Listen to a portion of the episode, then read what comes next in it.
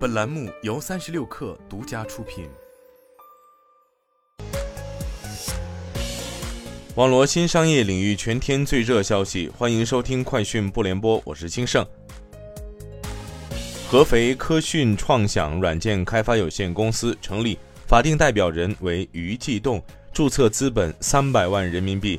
经营范围含软件开发、人工智能基础软件开发、人工智能应用软件开发、人工智能理论与算法软件开发、互联网数据服务等。股权全景穿透图显示，该公司由科大讯飞间接全资持股。逻辑携新品逻辑 AI 全家桶及多种商用解决方案第四次亮相专业视听和集成体验平台 Infocom China 二零二三展会。据介绍。除了办公场景的视频会议及协作之外，罗技的音视频解决方案在教育、医疗行业也都有实际应用。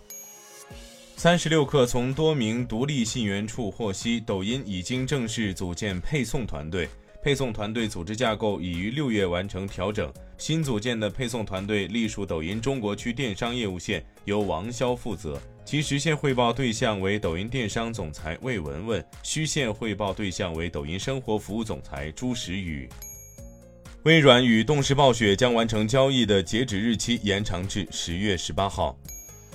据日媒报道，日本乳酸菌饮料生产商养乐多 （Yakult） 本社计划在美国建设第二家工厂，以满足美国市场日益增长的需求。养乐多 （Yakult） 本社表示。其全资拥有的美国子公司已同佐治亚州巴托县和该县卡特斯维尔市签署谅解备忘录，为新工厂征地。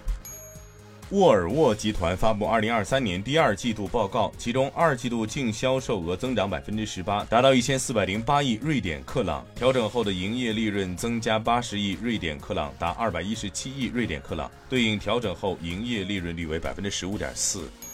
特斯拉计划将其位于柏林附近制造工厂的电动汽车产能提高一倍，达到一百万辆。但该计划需要赢得当地居民的支持。据了解，当地人和环保组织一直因担心该工厂耗尽水资源而抗议该工厂。以上就是今天的全部内容，咱们明天见。